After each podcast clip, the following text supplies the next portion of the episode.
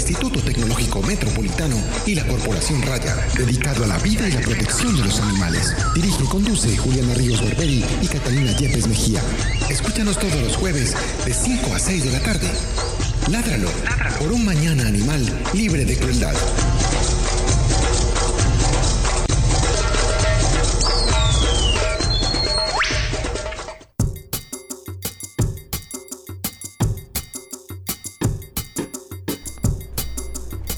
Muy buenas tardes para todos nuestros oyentes. Estamos en nuestra emisión número 60 eh, de nuestro programa. un programa de la Corporación Raya con el apoyo 66. Sí, 66, no es 67. Pues que yo tuve ese lapso y en ese momento como no es 67. No, yo creo que 66.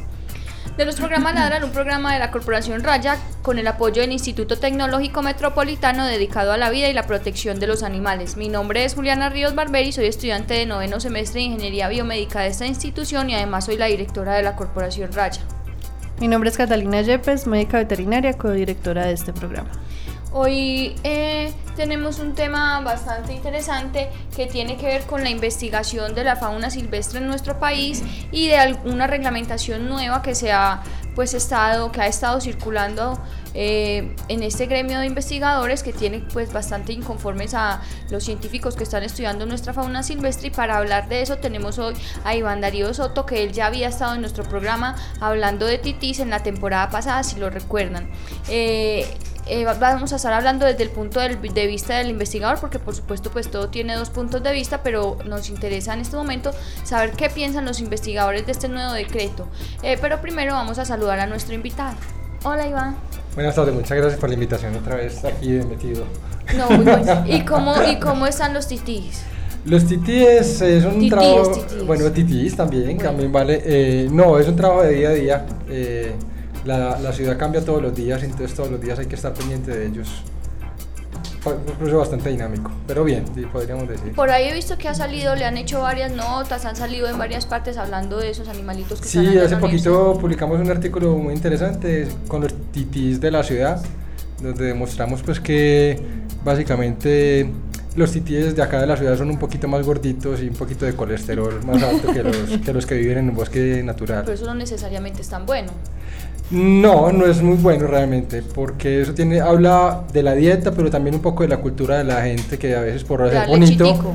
hace feo porque le da mucha comida dulce, mucho confite, mucha caloría a los titis y eso tiende a engordarlos un poquito. Le gusta la chuchería. Eh, exactamente. Bueno, eh, hoy pues vamos a iniciar con nuestro tema inmediatamente. eh, en De inmediato. De inmediato, en aras de que nos rinda un poco el tiempo porque eh, pues por un, una, una- ¿qué, qué pudiéramos decir? Pues como por una especie de asunto nos tenemos que ir 10 minutos antes de ahora en adelante en esta temporada. Solo en esta temporada, ¿cierto David? Bien pueda. Un saludo a todos nuestros ciberoyentes. Recuerden que pueden llamar y participar al 440-5135. Nos den su saludito, nos chismoseen, nos regañen o nos corchen. Sí, me disculpo con toda nuestra audiencia de Ladralo, ya que todos los programas de, de Ladralo siempre se va ahorita, ahorita y media y los disfrutamos mucho. Pero lastimosamente me pusieron una clase a las 6 de la tarde y no es en esta sede, entonces tengo que salir volado. Entonces sí, solo es este semestre. Bueno, eh, muchas gracias David. De todas maneras, eh, pues estamos aquí y aunque tengamos 10 minutos menos, el programa va a estar bastante interesante, pero antes de iniciar yo debo dar los agradecimientos. Agradecemos a Carlos Pérez por la, el cabezote de nuestro programa, a José Julián Villa por la música que escuchan en el fondo, a Pilar Sepúlveda por la realización del programa, a Gretel Álvarez por el diseño y a Andrés Felipe Puentes, nuestro ex Andrés com- Camilo. Camilo Puentes ah, por nuestro ah dice, me fue la paloma Nuestro ex comunicador. nuestro ex comunicador pero que aún nos sigue ayudando eh, por pues ayudarnos con la parte post programa a ellos muchas gracias y siempre por apoyarnos en nuestra labor entonces Nos pueden ver. Ah, sí, nos pueden ver a través de la transmisión en vivo en nuestra página de Facebook eh, que está como Corporación Raya y también ahí nos pueden hacer sus preguntas y también en el Twitter eh, Corporación Raya eh, y el teléfono 440-5135. Las personas que quieran participar o aportar al tema del día de hoy pueden comunicarse a través de esas redes o de la línea telefónica. Iniciemos entonces pues con el programa del día de hoy, preguntándole a qué tanto apoyo hay en el país para la investigación de fauna y cómo funciona hasta el momento la parte legal de esa investigación en, el, en Colombia y qué requisitos deben llenar. Sí, mira, la investigación en el país depende, en general yo creo que es un ámbito difícil en términos de, de consecución de recursos financieros para hacer investigación. Comparado con otros países, la inversión del Producto Interno Bruto en investigación es relativamente baja, eh, comparado incluso con países como Brasil o de la región. Eh, pero digamos que, bueno, mal que bien se pueden conseguir recursos con diferentes instituciones, incluso por fuera del país, también hay fundaciones que apoyan la investigación. Ya en términos de normas, digamos que es un poquito difícil, porque absorbe mucho del tiempo del investigador realmente dedicarse a, a, los procesos, a los trámites, a la obtención de, de avales y de permisos. Eh, y ahorita, pues con la nueva reglamentación que tú mencionabas al principio, pues resulta que además vamos a tener que pagar por, por hacer investigación.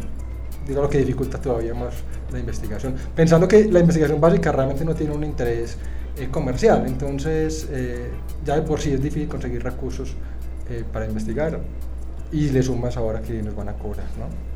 Expliquemos entonces este nuevo decreto 1272 de 2016 que tengo entendido se firmó hace muy poco, a principios de, de este mes, qué es la, la tasa que, que, que, genera o qué es la situación que genera y por qué se, pues, se desarrolla todo este conflicto alrededor de esto. Sí, mira, para, para hablar de este decreto quisiera mencionar eh, dos cositas en contexto histórico, de dónde sale esto, ¿sí?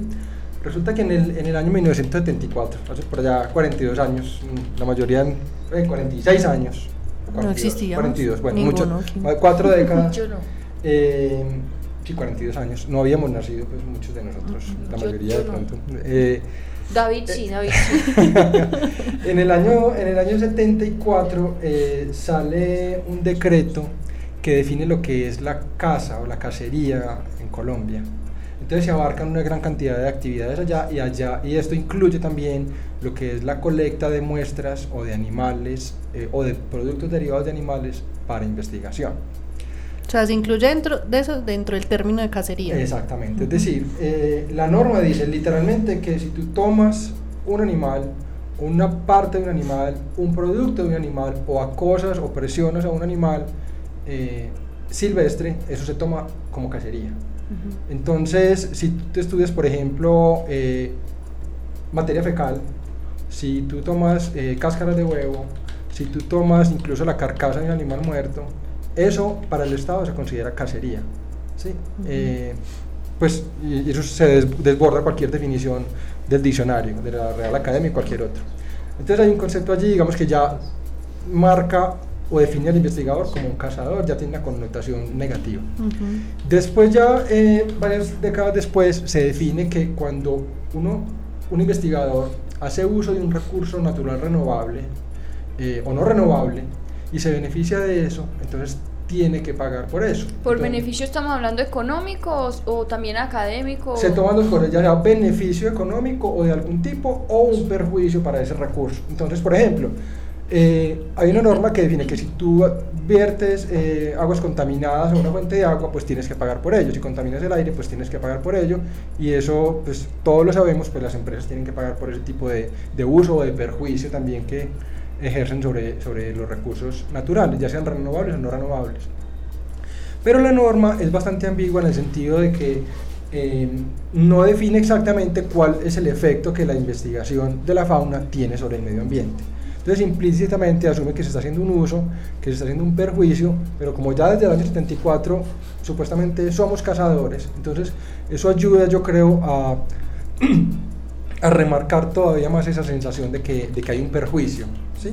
Es decir, de que al, tú estudiar un animal, pues estás perjudicando ese recurso. Y como ya entonces se definió una, en, esa, eh, en una norma, que hay que pagar por el uso o por el perjuicio de ese recurso. Entonces esta última, el, decreto del 272 de, de ahorita de agosto del 2016, establece ya las tablas y las tarifas para cobrarle al investigador que haga uso de ese recurso. Que como les dije ahora se considera un cazador y que está haciendo un, un uso de ese recurso. Ese es como el contexto general. ¿no? Eso es lo que viene a decir esta nueva, este nuevo decreto. Establece esas tarifas y esas, y esas, y esas eh, límites para, para, la investigación. ¿Cuál es la diferencia entre, entre investigación científica comercial e investigación científica no comercial? Si la, la investigación científica no comercial es la que hacemos muchos biólogos y es básicamente eh, identificar, por ejemplo, las especies que hacen parte de nuestra biodiversidad. ¿Dónde están? ¿Qué hacen? ¿Qué comen? ¿Dónde viven? ¿Cuándo se reproducen? ¿Cuáles están en amenaza? ¿Cuáles son los factores que la amenazan? Es decir, todas aquellas cosas que están en torno a, a la fauna. Esa es la investigación básica, que eso no tiene realmente un interés comercial al corto plazo. Puede tenerlo a largo plazo, pero al corto plazo no. Y el interés comercial es, por ejemplo, aquella investigación que se hace con fines, por ejemplo, a diseñar una vacuna o a extraer un producto natural para patentarlo. Entonces ya hay implícitamente un interés comercial en ese, en ese sentido. Entonces esos son los dos tipos de investigación. ¿Sí? Cuando ellos estipulan estas nuevas tablas, que no sé si ya salieron pues o están como en proceso de, de, de resolución, eh, pues me supongo que las tablas van a ir variando de acuerdo también al, al, o a la amenazada que esté la especie en ese momento.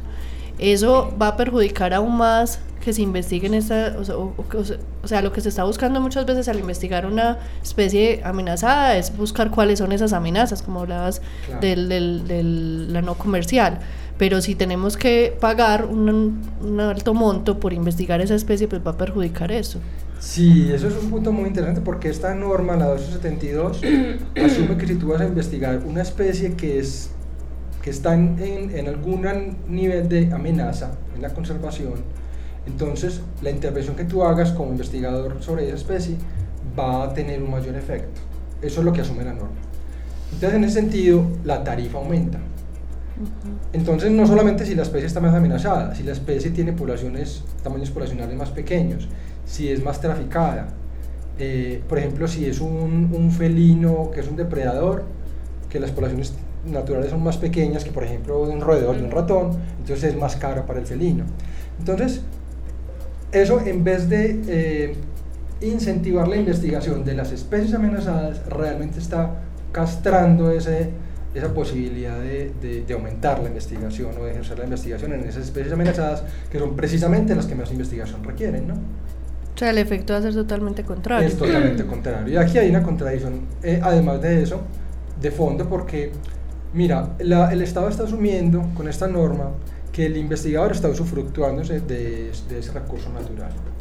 Irónicamente, la norma del 272 dice que los recursos que se recojan por el cobro de estas tasas se va a invertir, invertir nuevamente en investigación, en conservación. Pero ¿quiénes son los que realmente ap le aportan al Estado esa información para hacer conservación? Los, los mismos investigadores. Entonces nos están cobrando por darle al Estado las, las herramientas y los elementos de juicio para que ellos nos cobren. Sí, entonces no tiene mucho sentido, ¿no? De hecho, la Constitución Nacional protege a las universidades y a los centros de investigación eh, porque a nosotros, los investigadores y las universidades, nos encomienda esa misión de conocer la fauna. ¿sí? Uh -huh. Entonces no tiene mucho sentido que, que, que, que, se impongan o que se creen leyes para, para que de alguna forma frustran esa, esa acción del investigador. ¿no? Y usted, por ejemplo, mencionaba ahí que esa, eso que ustedes van a pagar por investigar lo van a investir, invertir el Estado en, en conservación. ¿Y quién va a controlar eso? Sí, la, la, norma establece que la autoridad ambiental, en este caso serían las corporaciones autónomas. Entonces, si tú haces investigación, eh, por ejemplo, qué sé yo, en Río Negro, entonces usted está en la jurisdicción de, de Cornare, por ejemplo. Entonces, dependiendo de tu, donde tú hagas la investigación, pues tendrías que pagarle a la corporación autónoma ese que tenga jurisdicción sobre esa área. ¿Hay alguna eh, diferenciación para la investigación?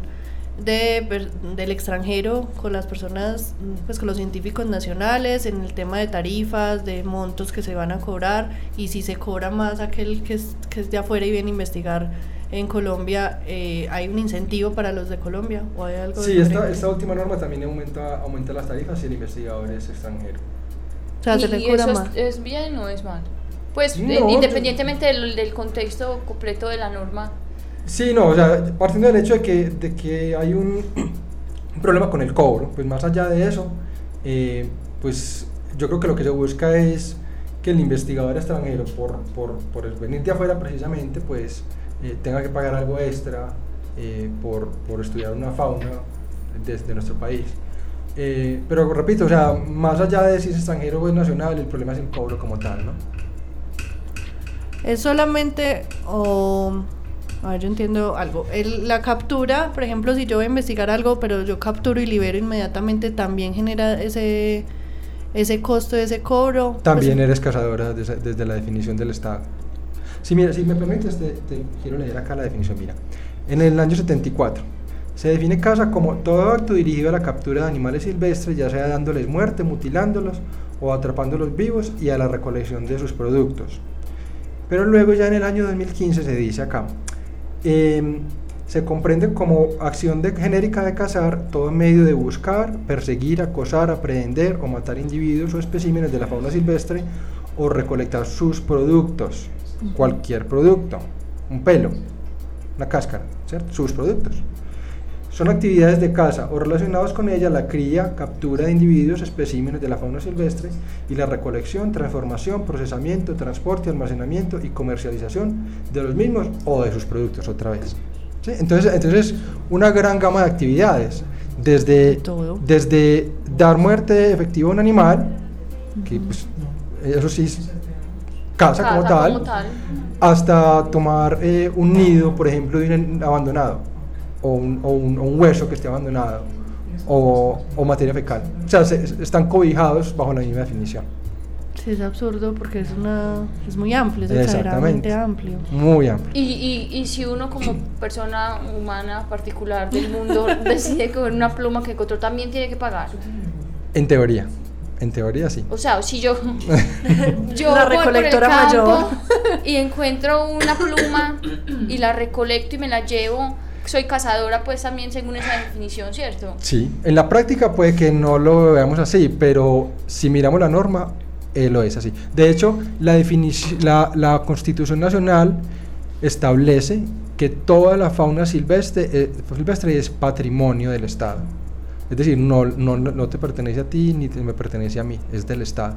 Entonces necesitas un permiso incluso para tomar una pluma, en teoría, ¿cierto? Pero en la práctica obviamente eh, eso no es así. Y nadie se va a dar cuenta. Claro, o sea, hay muchas Nadie va a ir a la normas- casa Juliana, tranquilo. hay mucho- de hecho, cuando yo estaba haciendo- investigando un poco sobre, sobre el contexto de esta norma, la 1272, me puse a buscar otras leyes en, en otros países, como paralelas a esta. Y encontramos que Colombia tiene leyes, pero para lo más ínfimo, o sea, tiene una, un grado de, fin- de, mili- de- de filigrana en lo que está regulado, que es increíble. Y en teoría eso suena muy bien, pero en la práctica, por un lado no se cumple, No se y por otro lado, eh, a veces se, se diseñan normas, no sé por quién, que realmente no sabe lo que es hacer investigación, entonces se frustra y se trunca esa posibilidad de hacer investigación, eh, entre otras eh, cosas, la conservación, ¿no? Es que a eso iba yo, yo creo que no sé pues dónde están los asesores detrás de todo esto, de verdaderamente qué se pretendía con esta con este tipo de decreto en el tema de conservación y sobre todo por lo que se viene pues del posconflicto y todo lo, lo Claro. relacionado con eso. Sí, mira, esta, esta norma ya sabíamos que eh, se iba a someter, eh, o este proyecto de, de, de norma se iba, se iba a someter. De hecho, eh, se acogieron varias recomendaciones de los centros de investigación, de algunas universidades, eh, pero realmente no, no, eso no tuvo efecto en la práctica y no se incorporaron esas recomendaciones, como yo lo veo, a- al decreto que en última fue aprobado. Yo quiero pues ser un poco abogada del diablo. Eh, por ejemplo, una reglamentación como esta no le pondría un tate quieto a personas como mi queridísimo amigo, es un sarcasmo, Manuel Elkin Patarroyo. De alguna manera, yo creo que ese caso particular fue una inspiración como para este tipo de normas, ¿sí? Porque, bueno, yo no, no voy a entrar a juzgar a nadie, ¿cierto? Pero digamos que los métodos de, de- captura de los animales se utilizan como modelo de estudio, que son los monos, monos de noche del género Aotus, eh, y el impacto que se tiene sobre el medio ambiente eh, por esos métodos de captura es bastante cuestionable, sin mencionar el posible impacto sobre las poblaciones del mono como tal. Entonces lo que se busca con esta norma yo creo que es precisamente que acciones como esa compensen al Estado por ese uso. Eh, pero primero eso es un caso particular y hay que evaluarlo realmente antes de juzgarlo. Pero para eso están los comités de bioética, para eso está la autoridad ambiental, para que diga si ese tipo de actividades son éticas, si no son éticas, si son correctas, si no son correctas, si son viables o no lo son. Eh, pero eso no se soluciona con un cobro, ¿cierto? Porque, eh, como decía ahora, el problema no es si el cobro es alto o bajo, de hecho creo que es relativamente bajo, el problema es que haya un cobro como tal. Entonces, si un centro de investigación que, que hace investigación eh, aplicada o con interés comercial, que normalmente tienen más fondos y más, mejor financiación que, que, aquellos que hacemos investigación básica, pues van a poder pagar esas tasas más fácilmente. ¿sí? De hecho, aquí hay algo, algo ilógico de fondo también, y es el hecho de que, bueno, entonces yo gasto, yo daño, yo consumo, entonces pague. Entonces, como de alguna manera, aunque, aunque, aunque se niegue, lo que se está haciendo es, bueno, usted, usted paga, usted, pues usted, perdón, usted puede dañar o contaminar o consumir en la medida en que pueda pagar. El que reza y peca empata. Sí, eh, así es en la práctica, ¿no? Y va a haber mayor Obviamente, como hay más recursos en la parte comercial, pues van a hacer más proyectos comerciales que los mismos de conservación. Entonces es un, pues está totalmente en, desacuerdo con lo que se quiere. Sí, yo creo que aquí, como decía ahora, los comités de ética, los centros de investigación como, como tales también deben autorregularse eh, y las autoridades ambientales para eso están. Para eso es que piden permisos, ¿no? Y en ese cobro, eso después está basado en una ecuación que ellos plantean una sumatoria de unas cosas, ¿qué variables eh, están involucradas en esa ecuación? Bueno, está el número de individuos. Que usted capture. Sí, que case. Que case, perdón, que, case Que case. El número de individuos que, que tú cases, el tipo de muestra, eh, el nivel de degradación del hábitat, entre más degradado esté el hábitat, más alta. Pero, por ejemplo, esa variable es una variable supremamente subjetiva, porque para mí un hábitat puede estar completamente degradado, pero para la autoridad regional puede ser un hábitat saludable o, o eh, sí tienes razón. Por, ejemplo un, aspecto que se tiene aquí en cuenta también es el nivel de amenaza de la especie. Para eso sí hay unas tablas bien definidas y hay unas, unas eh, estándares internacionales que dicen tal especie está en tal nivel de amenaza. el CITES y todo eso. Eh, el, el, el, libro rojo de las especies. Libro rojo de las especies. Pero para el nivel de, digamos, de degradación de, de o de, grado de conservación del hábitat, eh, sí, tú tienes razón, no es, no es tan, no es tan, claro, claro. No es tan claro. Se tiene en cuenta también, por ejemplo, el nivel trófico de la especie, es decir, si la especie es herbívora, si come de todo, si es omnívora, o si es depredador. o sea, ¿en qué nivel, pues para más nivel, coloquial, en qué nivel está en la cadena? En la cadena alimenticia. Entre más alto esté la cadena alimenticia, más, alto, es, más alto es el, cobro. porque entre más alto vayas en la cadena alimenticia, más pequeñas son las poblaciones. Entonces se está asumiendo que más eh, tiene un mayor efecto la, la casa que tú hagas. Eh, esa es básicamente como la, la, la concepción, ¿no? yo no sé, yo tengo como pues una cosa de sentimientos encontrados frente a esto, pues frente a todo esto, porque lo que decía Julián es cierto, o sea, le, le pone de alguna manera el freno a muchas cosas que vienen pasando sin Dios ni ley, pues y, y que se han dado permisos y, y, y aprobado proyectos que definitivamente están acabando con muchas de nuestras especies, pero también está frenando todo el tema de, de, de investigación para la conservación y para conocer verdaderamente la situación de muchas de las especies que hay en nuestro país. Entonces es una, pues, un arma de doble filo, no sé. Sí, claro, realmente yo creo que es más el daño que se hace con esta norma que el beneficio. Si nos ponemos a mirar, eh, las principales amenazas a la biodiversidad es la pérdida de hábitat, de lejos, de lejos, incluso más que el tráfico ilegal y aquí no se está realmente eh, aportando nada para, para, para, esa, no tiene ese problema. Que ver, no. Mm. Pues porque es que... O sea, hay cosas más importantes, yo creo que habría que regular, mucho más importantes. Y finalmente, como usted dice, aquí también ya hay muchas, ya hay muchas que es extensa la normativa, es, eh, no está compactada como en cosas muy generales, sino que son pedacitos distribuidos por ahí que finalmente no tienen ni regulación, ni reglamentación, ni, ni hay quien le duela. Entonces, por ejemplo, pues me imagino yo, pues o desde los conocimientos que no son tantos que tengo en la normativa de, de tráfico de fauna silvestre, pues existe, pero que eso se cumpla o se dé es otra cosa distinta. Entonces, pues como para qué hacer más difícil el trabajo del investigador que, que de pronto sí está aportando para ese tema de conservación con, una, con un pago que como usted dice no es tan alto, sino que simplemente la figura nada más de que tengan que pagar por hacer sus investigaciones ya es un poco extraña. No, y fuera de eso, que lo- conseguir esos recursos no es nada fácil. Claro. Y el, y, el, y el tiempo que hay que dedicarle al trámite, porque estas son cosas que no se hacen de un día para otro. O sea, lastimosamente, todo esto de permisos y demás Ah, sí, eh, se, toma, se toma tiempo, ¿no? Se toma tiempo.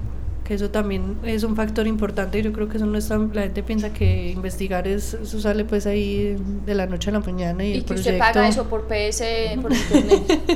sí, por pagar y pagos PS por Ya. internet ya. De hecho, de hecho, el tiempo que, que uno dedica a pedir permisos es tiempo que no está dedicando a otras cosas de pronto más importantes y que también cuestan dinero a las instituciones que nos contratan, ¿no?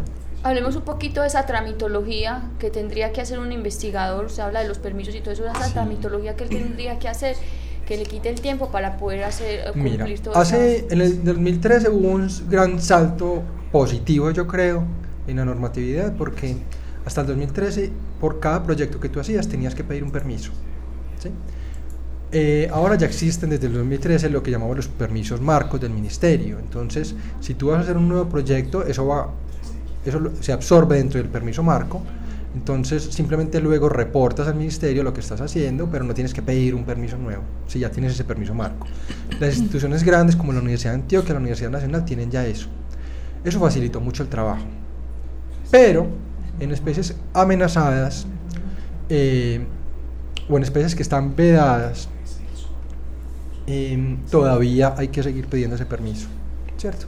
Yo creo que eso es positivo también, ¿cierto? Porque el Estado busca proteger las especies que están amenazadas, que no, la gente no vaya cogiendo, muestreando, cazando animales así, eh, sin más ni más. Eh, pero de todos modos es algo que, el- el, investigador tiene que tener en cuenta a la hora de diseñar sus, sus trabajos y sus, sus proyectos. Entonces, eh, esta nueva norma además está cobrando por esas especies amenazadas. Eh, es algo que complejiza un poco más la, situación. Eh, por ejemplo, si tú vas a hacer investigación en una zona donde hay minorías étnicas, em, por ejemplo, eh, de negritudes o de indígenas, entonces hay que pedir consulta previa. Eso también tiene sentido, ¿cierto? No digo que sea malo, pero es algo que también hay que tener en cuenta en ese proceso previo antes de, de hacer una investigación y que alarga los tiempos, ¿no? Esa tramitología es igual en la mayoría de los países, es exagerada en nuestro país, porque hablabas ahora que estaba a raíz de este nuevo decreto, yo estaba hablando pues de un- una nariz tapada, eh, cuando hablabas de este, de este nuevo decreto, eh, decías que habías estado mirando las leyes existentes en otros países, a ver qué, qué similitud había con esta, qué, qué pasa en, en- en los demás. Mira, yo creo que Colombia tiene muchas normas. El problema aquí no es de, de normas, ya hay muchas normas. Y, y hay normas muy buenas, ¿cierto? El problema es que o no se cumplen, en algunas ocasiones entorpecen el, el- propósito para el cual yo creo que fueron diseñadas, ¿cierto? Ese es el problema como tal. Aquí no se trata de diseñar más normas, yo creo, y, y hablando en términos generales, no solamente hablando de fauna, de biodiversidad, yo creo que aquí hay muchas normas en Colombia. Nuestra constitución es famosa porque es muy detallada y porque tiene unas normas muy, muy, muy eh, bien estudiadas. El problema, es, el problema es realmente en la realidad, eso, eso sí está ayudando a- al desarrollo, al progreso del país. Eh, eso es lo que yo creo que a veces es cuestionable, ¿no? ¿Cuál es la sensación general en este momento de los científicos a raíz de este nuevo decreto? Pues eh, está unificado el, el la- Gremio. Hasta donde yo he visto, sí. Por ejemplo, hoy logré ver la- el comunicado de la Universidad Nacional, que es la universidad más grande e importante del país, eh, incluso en términos de investigación de, de la fauna. Eh, y se dirigen al ministro eh, diciéndole, bueno, nosotros estamos de acuerdo con que se cobre, por ejemplo, por el uso del aire, del agua y del suelo. Pero ¿por qué van a cobrar por el uso de la fauna al investigador si realmente el investigador es el que está aportando elementos al Estado? Ese es como el, el- en resumen lo que la Universidad Nacional le pide al ministro que tengan en cuenta eso eh, para justificar eh, que se derogue ese, ese, ese nuevo decreto. Yo creo, que, yo creo que de base el problema no es ni siquiera ese decreto. El, el problema de base es que se considere eh, acciones de investigación como de casa. ¿Cierto? Hay que, hay que, yo creo que habría que partir de, de, de un cambio en, en el artículo que, que define, 40 que define lo que es casa en Colombia. sí, Es que le está dando de entrada una, claro. pues, Ah, una bueno, mala imagen. Sí, Y, para continuar con tu, con tu pregunta, sí, o sea, los otros centros de investigación como el Humboldt y las otras universidades, también he percibido un malestar muy generalizado con respecto a esta nueva norma, ¿no? ¿Usted como investigador se frustra ante, ante obstáculos como estos o, o lucha? No, es que esa es mi misión, o sea, para eso, para eso vivo y para eso me pagan, entonces, eh, pues es frustrante, claro, y muy frustrante, como cuando uno le echa a la novia, pues llore y al otro día vuelve y levante y siga, porque qué más, hay que seguir viviendo. Pero entonces la esperanza es que el decreto sea derogado, o sea, que la lucha lleve a que se derogue el decreto. Sí, esa es la idea, la idea que, que no se cobra al investigador, sino que todo lo contrario se incentive la, la- la La actividad de la investiga- del Es que realmente investigador. la herramienta que tiene el Estado para conocer. Claro, y la Constitución lo protege. Sí. los- o sea, nosotros tenemos una misión muy importante y es de conocer los recursos biológicos y de educar en torno a eso. Es decir, de transmitirle a la comunidad ese conocimiento. Entonces normas como estas ni dejan generar ese conocimiento ni tampoco eh, permiten educar, porque uno necesita ese conocimiento para poder transmitirlo, para poder enseñar, ¿cierto? Para poder inculcar en la, en la, en la cultura ese nuevo conocimiento que se vaya generando. No podemos proteger algo que no conocemos. Exactamente. Eso hace, eso hace parte del, del- del desarrollo del país, ¿cierto? Que el conocimiento de los recursos vaya de la mano con la educación, que la gente conozca y cuide y protege, proteja y, vaya formando una cultura en torno a sus recursos. Entonces normas como estas eh, van en contravía. Frenan totalmente este proceso. Claro. Oigan, algo más que queramos, que quieras adicional como al tema de la norma. Eh, no, yo creo que básicamente es- eso es como lo que, lo que quería mencionar. Eh, quiero, quiero de todos modos dejar claro que lo que, lo que yo creo que lo, las universidades buscamos no es que se permita cazar en el sentido de, de matar y de mutilar a los animales, ¿cierto? No es, no es eso, ¿cierto? Porque de pronto puede alguien tener esa Puede idea. malinterpretarse. Sí. Eh, yo creo que en algunos casos puede ser necesario cobrar, es importante, incluso impedir que se realicen algunas investigaciones. Pero como decía ahora, yo creo que es importante los comités de bioéticas y el, y el control que hace la autoridad ambiental las mismas instituciones.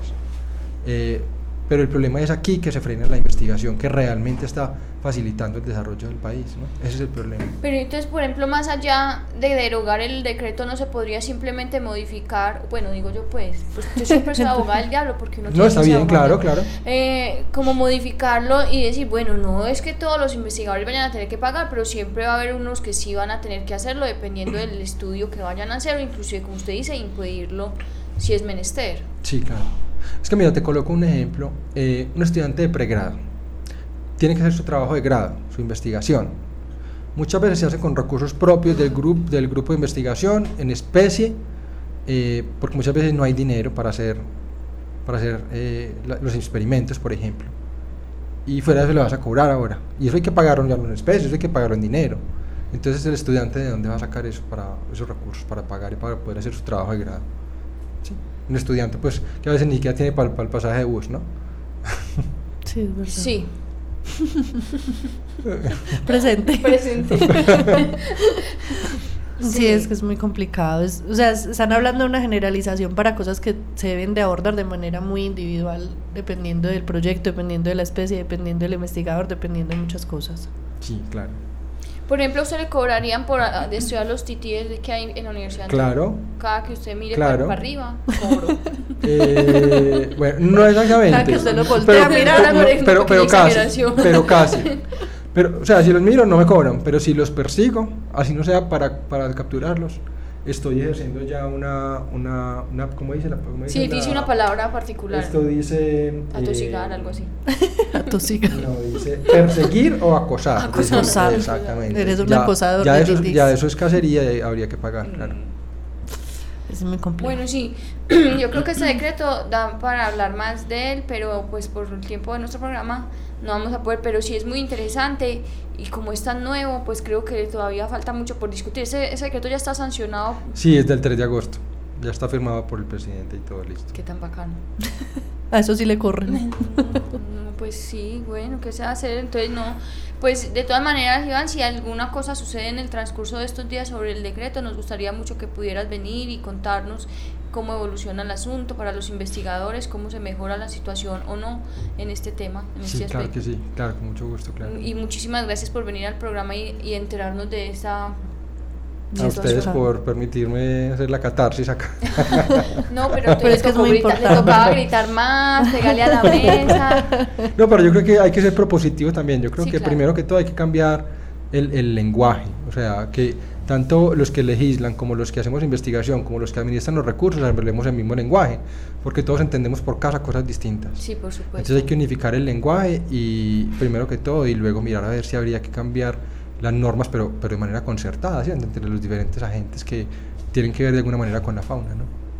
Claro que sí. Muchísimas gracias, bueno, Iván. gracias a ustedes. Eventos, campañas, jornadas de vacunación, esterilizaciones, encuentros, conferencias. Todo en la agenda de la semana en Ládralo. Bueno, eh, iniciamos la agenda de la semana con las jornadas gratuitas de implantación de microchip que la alcaldía de Medellín tiene disponibles para todos sus ciudadanos. Eh, empezamos mañana viernes 26 de agosto en el Parque El Calvario del barrio Campo Valdés en la carrera 48A número eh, con la calle 78 y el sábado eh, 27 de agosto en el Parque Biblioteca Guayabal carrera 65G número 14115. El próximo miércoles, pues como no nos oímos antes, también habrá jornada de implantación en el Parque San Pablo o en el barrio Guayabal en la calle 17 con carrera 53. Para cada una de estas jornadas se van a repartir 80 fichos que serán pues entregados a las primeras personas que lleguen para que por favor eh, lleguen antes del inicio de la jornada, que es a las 8 y media de la mañana y finaliza a las 2 y 30 de la tarde. Recuerde que este servicio es gratuito, que nadie les va a cobrar, por favor no se vayan a dejar tumbar ni estafar, eh, porque esto es un servicio gratuito del municipio de Medellín, no, pero es que la gente es viva. Va y le cobra para hacer la y le fila. cobra para hacer la fila, le cobra por venga yo le reclamo el ficho, venga yo le tengo el perro, no, no.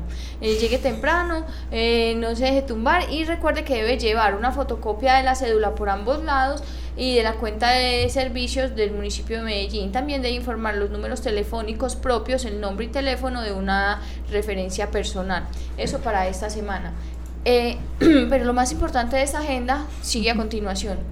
Tenemos el próximo sábado 27 de agosto la Rayatón, que ya en su cuarta versión, pues eh, la corporación mm, realiza para recoger fondos para nuestras jornadas de esterilización en municipios apartados de Colombia.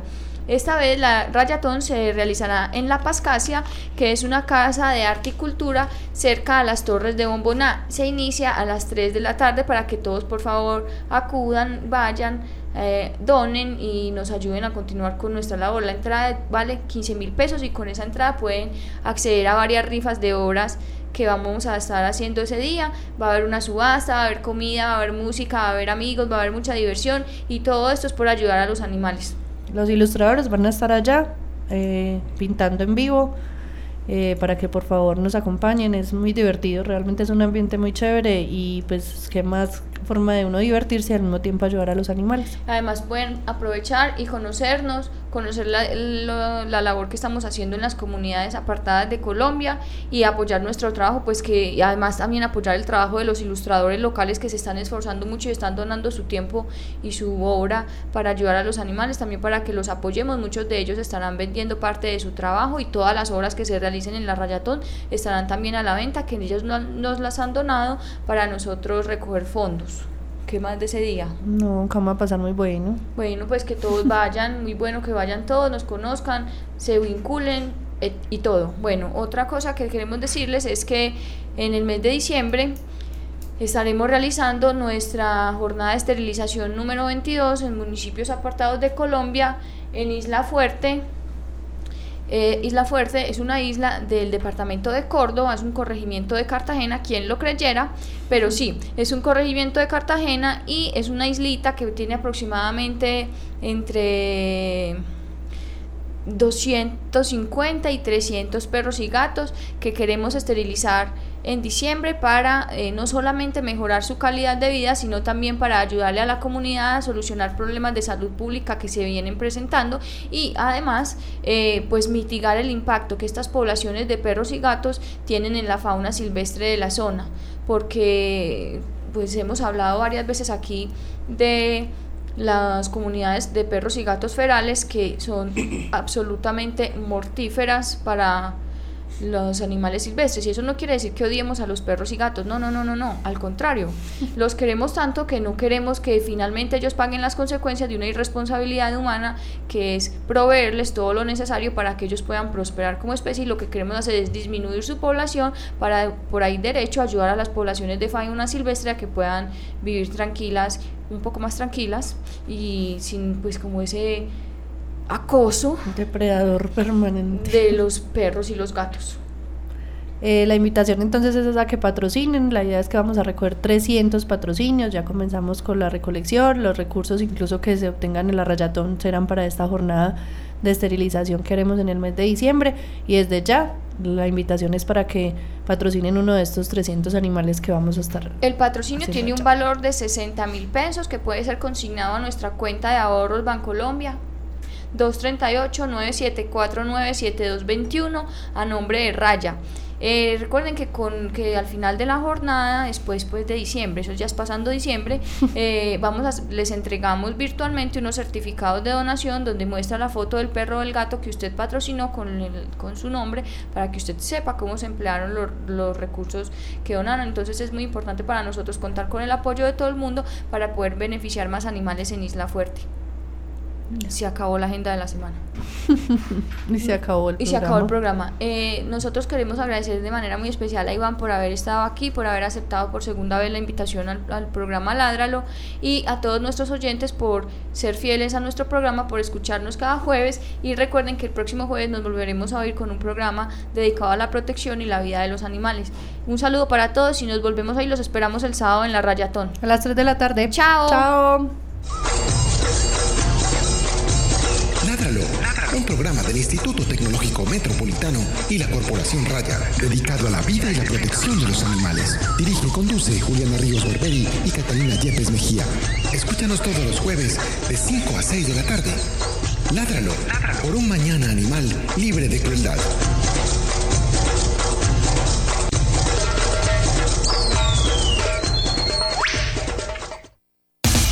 Estás escuchando Ládralo a través de la señal en streaming de ITM Radio. Ládralo.